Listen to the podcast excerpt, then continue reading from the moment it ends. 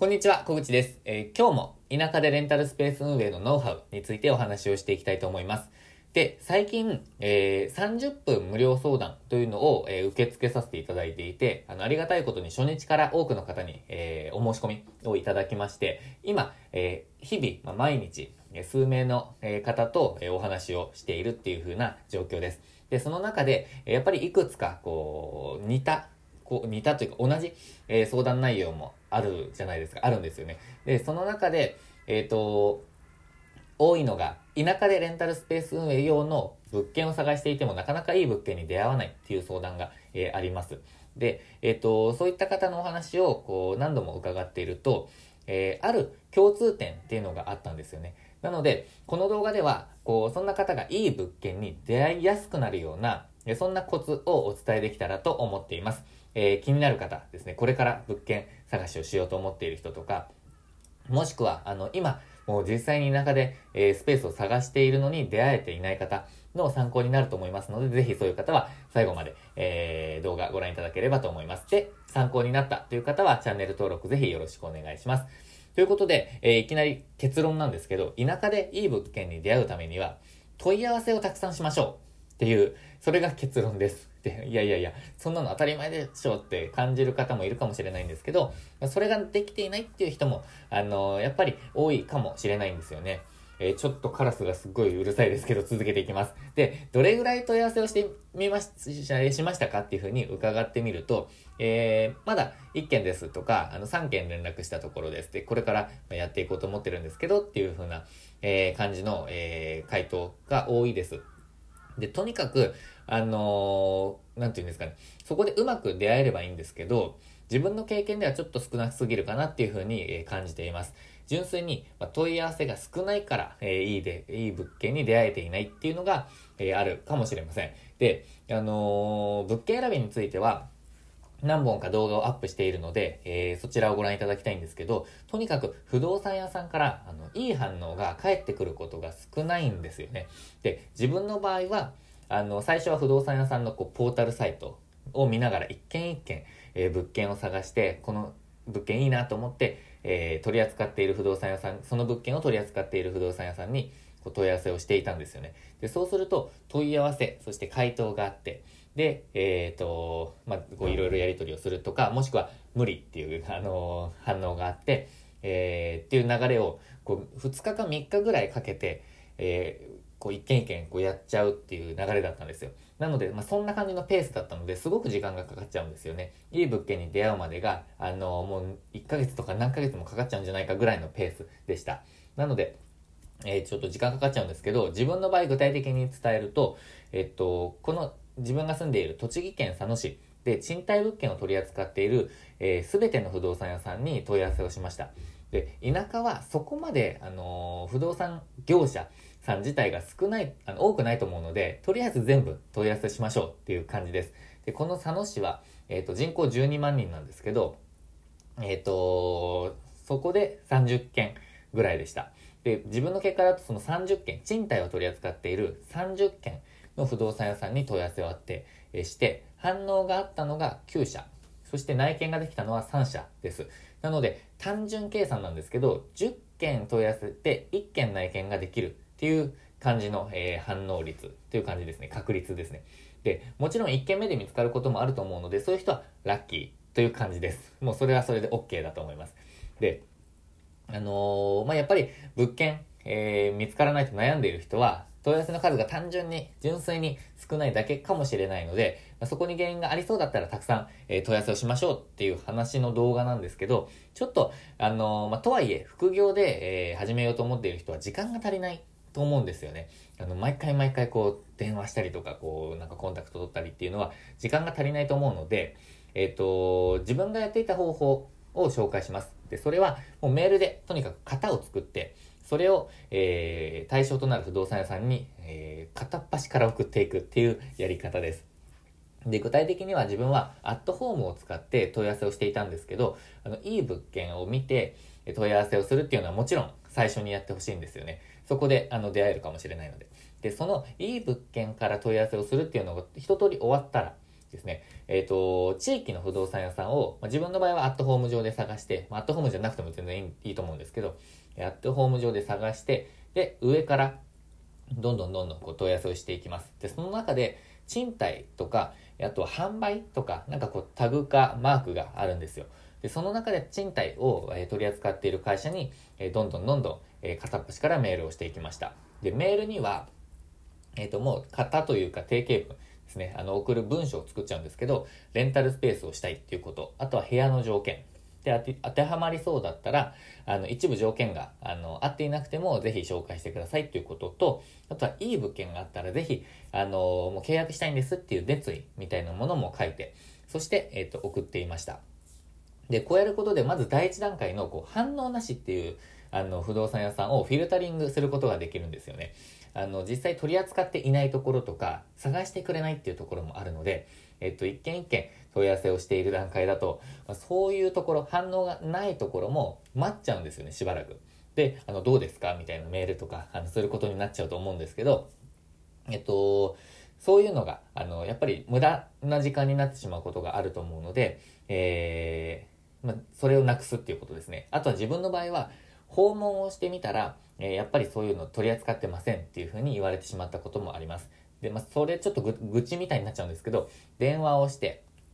電話スタートだったんですけど、電話をして、で、物件探してますと。で、ぜひ、あのー、探してほしい物件があるんですけど、とお伝えしたら、じゃあまず来てくださいって言われたんですね。で、えっと、条件とかやりたいこととかちょっとお伝えした方がいいんじゃないですかねって、会社用で探してるんですけど、みたいな話を、あの、したんですが、えっと、いや、まず来てくださいと。で、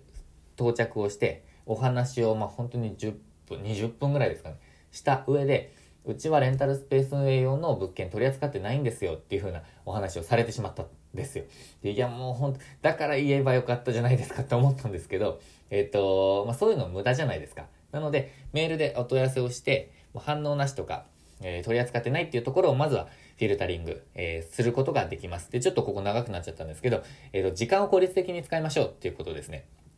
でも、あの、メールで機械的に送っていくのちょっと失礼な気がするっていう人もいるかもしれません。で、その気持ちすっごくわかります。まあ、でも、えっ、ー、と、やっぱり時間って、あの、無駄にしたくないと思うので、えー、いい物件に出会わないといつまでも、あの、レンタルスペース始められないので、時間を効率的に使って、えー、まあ、やっていきましょうと。で、不動産屋さんにも日々、あの、お問い合わせって届いていると思うので、まあ、その中の一通だと思って、えー、そこまで深く考えすぎずにやっていきましょう。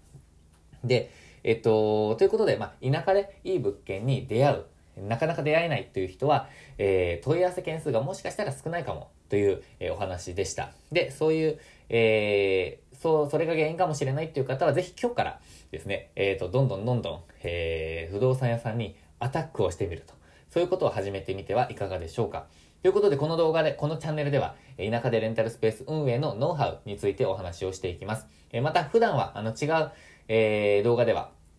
自分は人生にチャレンジをおテーマに、こうちょっとチャレンジを、チャレンジの背中を押せるような、そういう、えー、動画も発信していきます。で、個人で稼ぎたいとか、チャレンジをしてちょっと人生変えていきたいという方の、えー、励みになるような動画も発信していきますので、ぜひ、チャレンジできない、チャレンジする勇気が出ないとか、個人で稼いでいきたい、人生変えたいっていう方は、えー、有益な情報を流していきたいと思ってます。発信していきたいと思ってますので、ぜひチャンネル登録をよろしくお願いします。ということで今日も、え最後まで動画ご視聴いただきましてありがとうございました。今日もチャレンジできる一日にしていきましょう。こんにちは、小口です。えー、今日は何かというと、えっ、ー、と、無料でえー、相談を今受けているんですけど、田舎でレンタルスペース運営をするための無料相談っていうのを受けているんですが、あの、その中で、え、ご質問いただいたんですよ。あの、どうやって動画毎日アップしてるんですかと。あの、自分はなかなかこう、やりたいことが毎日続かないんですけど、あの、すごいですね、みたいに言われたんですね。で、あの、YouTube でこう発信している人っていうのは限りなく少数派だと思うので、あの、今日は自分が、こう、どうやって毎日続けているのか、えー、何がこうやりたいと思っている人とか、えー、目標にこう向かっていく、えー、毎日の習慣づくりのために、こう少しでも役に立てばなと思って、えー、その自分の考えとかやり方っていうのを、えー、発信していきたいと思います。共有したいと思います。で、えっと、実は自分は継続力が半端なく低いです。あの、すごくこう、継続力がないんですよね。やろうって思ったことを、こう、翌日にはやらなかったりとか、あの、これ、あのやっていこうって思ったこと自体をやらなかったりとか、もう三日坊主どころじゃないって感じなんですよ。なので、あの、そんな自分が実践している、まあ、テクニックと、あとはマインドですね、を、あの、紹介したいと思ってます。なので、えっ、と、何かこう続けたいなと思っていること、えー、続けたいと思っていることがある人とか、え、目標に向かって今やっている。でも、あの続くかなって思っている人とか、まあ、そういった方の、え役に立つと思いますので、え見てみたいなと気になるなっていう方は、ぜひ、え最後まで動画をご覧ください。で、参考になったという方は、ぜひチャンネル登録をよろしくお願いします。で、今、ツイッターも、えっ、と、やっていて、え毎日、情報発信していますし、公式 LINE も始めました。まあ、公式 LINE は、田舎でレンタルスペース運営に関しての、えー、情報発信にあの特化しようと思ってるんですけど、あの特化してるんですけど、まあ、興味がある方はぜひ、えー、登録お願いします。ということで、えー、本題に入ります。えー、3つあります。えー、習慣化するための自分がやっていることとマインドですね。で、えー、1つ目。1つ目は、とにかくハードルを下げることです。えー、ハードルを下げて、もうちょっとだったとしても、やることに、えー、集中、注力しましょう。で、あの、どうしてもこう、気合を入れて、あのー、例えば本なら、一生分やろうと、一生っていうのはあの、一章ですね。一節一章。えー、一章分、まず30ページやろうとか、っていう風に、こう、なっちゃうんですよ。で、そういう風に決めた時はすっごいテンション高くて、もう絶対これやってやろうって思うんですけど、あの、ハードルをそうやって上げちゃうと、結局できないんですよね。あの、できそうにないなっていう日に、あの、明日でいいやってなっちゃうんですよ。で、なので、まあ、極力ハードルを下げて、達成、まあ、クリアできるように、えー、しましょう。で、あの、例えば具体的にお話しすると、あの、本なら、本とか問題集なら1ページ。で、運動ならスクワット10回とか、と掃除なら、えっと、1箇所、1箇所だけやるとか、そんな感じですね。で、ちなみにこれは自分が以前、こう、ルールでやっていたことなんですよ。今挙げた3つって。で、その時はどう、どうだったかっていうと、本なら1行、えー、スクワット、えー、運動ならスクワット1回で、えー、1回ですね。で、掃除なら1秒って決めてました。で、あの、そんな少しじゃ意味ないじゃんって思われるかもしれないんですけど、あの、そうじゃないんですよ。あの、ちょっと聞いてほしいですね。で、あの、脳は変化したくないって思ってるんですよ。えっと、今、こう、生きているなら、余計なこと、余計な違うことしないでほしいって思っているらしいんですよね。で、それは、えっ、と、こういった今の現代の生き方ではなくて、こう、狩猟していた時というか、なんかその命の危機がある時の、えー、脳、爬虫類脳って言われているらしいんですけど、それが、あの、本能で働いてしまうので、余計な違うこと、新しいこと、チャレンジっていうのをしないでほしいって脳は思ってるんですよね。なので変化を嫌うんですよ。で、えっと、でも、それが、それをこう毎日ちょっとずつ、あの、続けていくことで、脳が、あれこれやる方が普通じゃないっていうふうに、まあ、思い始めると。なので、まあ、プログラミングしていくような感じですよね。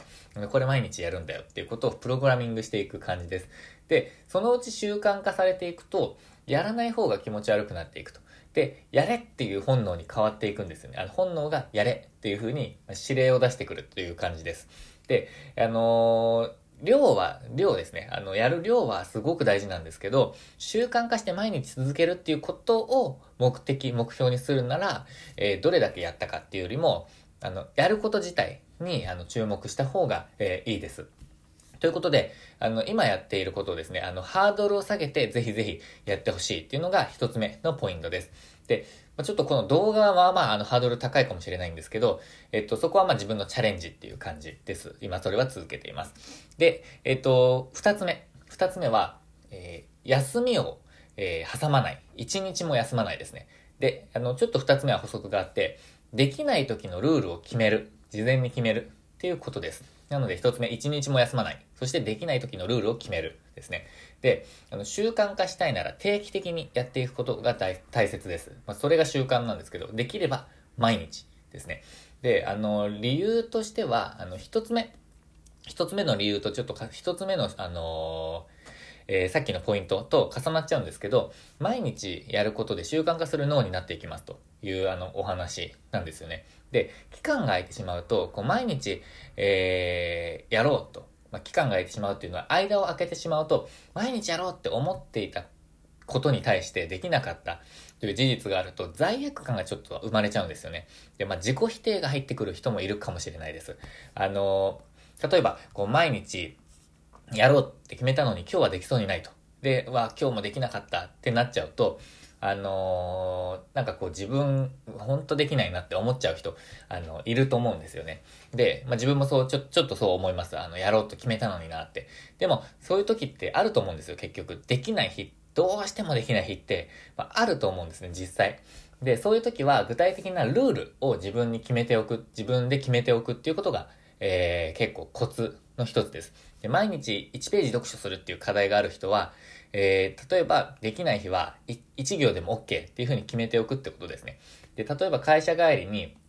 今日ちょっと帰ってからもできそうにないなと。もう、えっ、ー、と、23時45分で帰ったらもう、えー、明日になっちゃうとか、まあ、寝る前にそういう時間ないなという場合は、えー、できない日のルールが発動するっていう感じです。電車の中で、えー、もう1行見て、はい、もう読んだ、クリアみたいな感じですね。で、えー、運動ならもうスクワット1回でクリアですね。もうなんか歩きながらも今日できそうにないの、はい、もう1回クリアって感じです。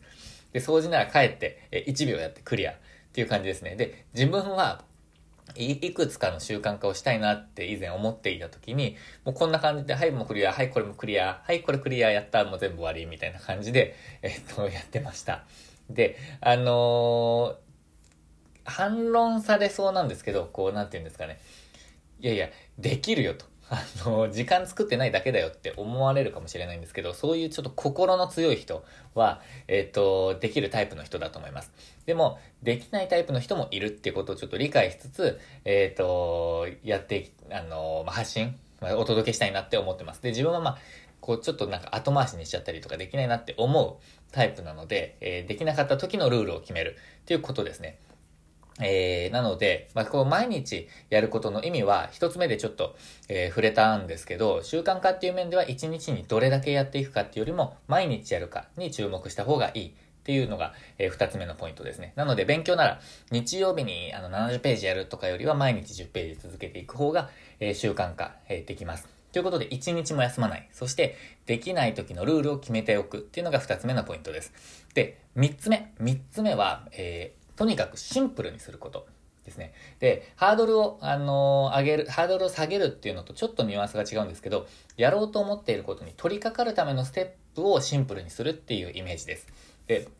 あのー、面倒だと、これまたやらなくなっちゃうんですよね。今日は、こう、いっかってなっちゃうっていう感じなので、あの、続けられるようにシンプルにしていくっていう感じです。限りなくシンプルにしていくっていう感じですね。で、あの、やっと自分の動画のこの話になってくるんですけど、自分は動画の編集をせずにこれアップしています。で、この動画をアップロードするためにやっているのは、えっと、ちょっとすごい細かく、あの、ステップに分けると5つあります。まずは、えー、iPhone を設置、これを設置すること。そして、えー、2つ目は、ライト。ここにあるんですけど、ライトをつける。で、ピッと押して収録をする。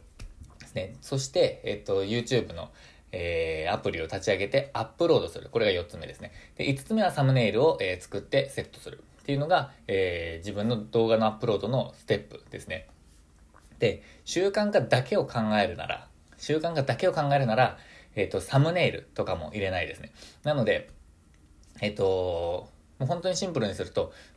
ピッと収録する、そしてアップロードするっていうこの2つのステップ。だけにしていきたいっていう感じです。で、勉強なら本とペンをこう机に置いておいて、も開くだけで、えっ、ー、と、勉強ができる状態にしておくとか、こうなんかこうごちゃごちゃやることを増やさないっていう感じです。で、何が目的かをこうしっかりと見定めて、えっ、ー、と、余計なことをしないっていうことがポイントなんじゃないかなと思いますね。で、動画をこう、例えば動画なら目的は何かっていうと、動画をこう、アップロード、まあ、撮影をしてアップロードすることによって自分がこう話すことに慣れたいとか、えー、とにかく自分のこうコンテンツを増やしたいっていうのが目的なのか、えー、ハイクオリティの動画をアップすることが目的なのかによって、ちょっとやること変わってくるじゃないですか。なので、まあ、そんな感じで考えていくっていうことです。で、ちなみにじ、面倒だとやらないっていうのは、あのー、やめたい習慣にも使えます。で、例えば家に帰ったらとりあえずテレビつけちゃって、えっ、ー、と、なんか面白いの、えー、やってて2時間も見ちゃったみたいなのをなくすためには、とにかくこうリモコンを引き出しに入れておくとか、えっ、ー、と、テレビの電源抜いとくとかっていう、えー、そういうことが、あの、有効ですね。で、わざわざ電源入れてて、あの、リモコンを取り出して見るべきテレビなのかっていう風な感じになってくるので、えー、面、面倒にすることでやりたくない習慣をやめるっていうのにも使えます。ということで話ちょっと脱線しましたけど、3つ目はシンプルにする。えー、面倒な作業にしないっていうことがポイントです。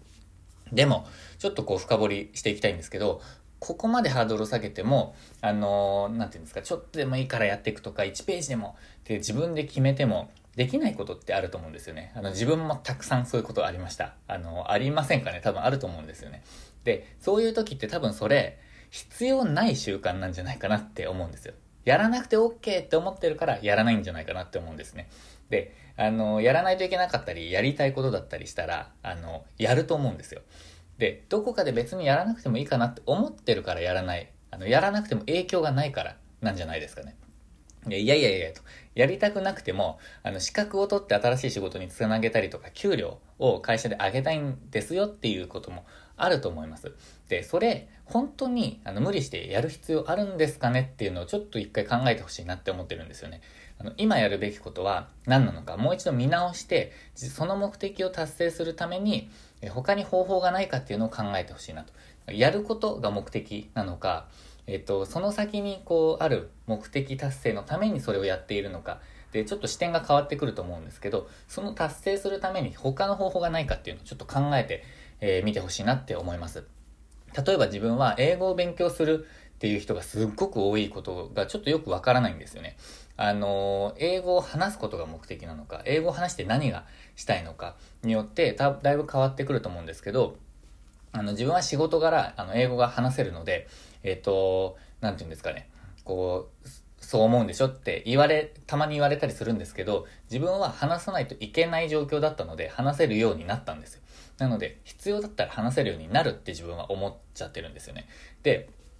あのー、英語をこう話せるようになってコミュニケーションをしたいのか、それとも、えっ、ー、と、新しい仕事をゲットしたいのかによってだいぶ変わってくると思うんですよ。で、コミュニケーションなら多分、えっ、ー、と、やる、あの、意味になってくるので、やると思うんですけど、新しい仕事をやりたいっていうなら、もし、むしろその勉強するよりも、こう、応募したり、新しい仕事に応募したりとか、仕事を請け負って実際にもやっていく、そういう方が、あの、意味があるんじゃないかなと、やるべきことなんじゃないかなって思うっていうのが、ちょっとこの主張です。で、いろいろ話してきたんですけど、あのー、最後に一つ、まこれでもできなかったっていう人に一言お伝えしたいんですけど、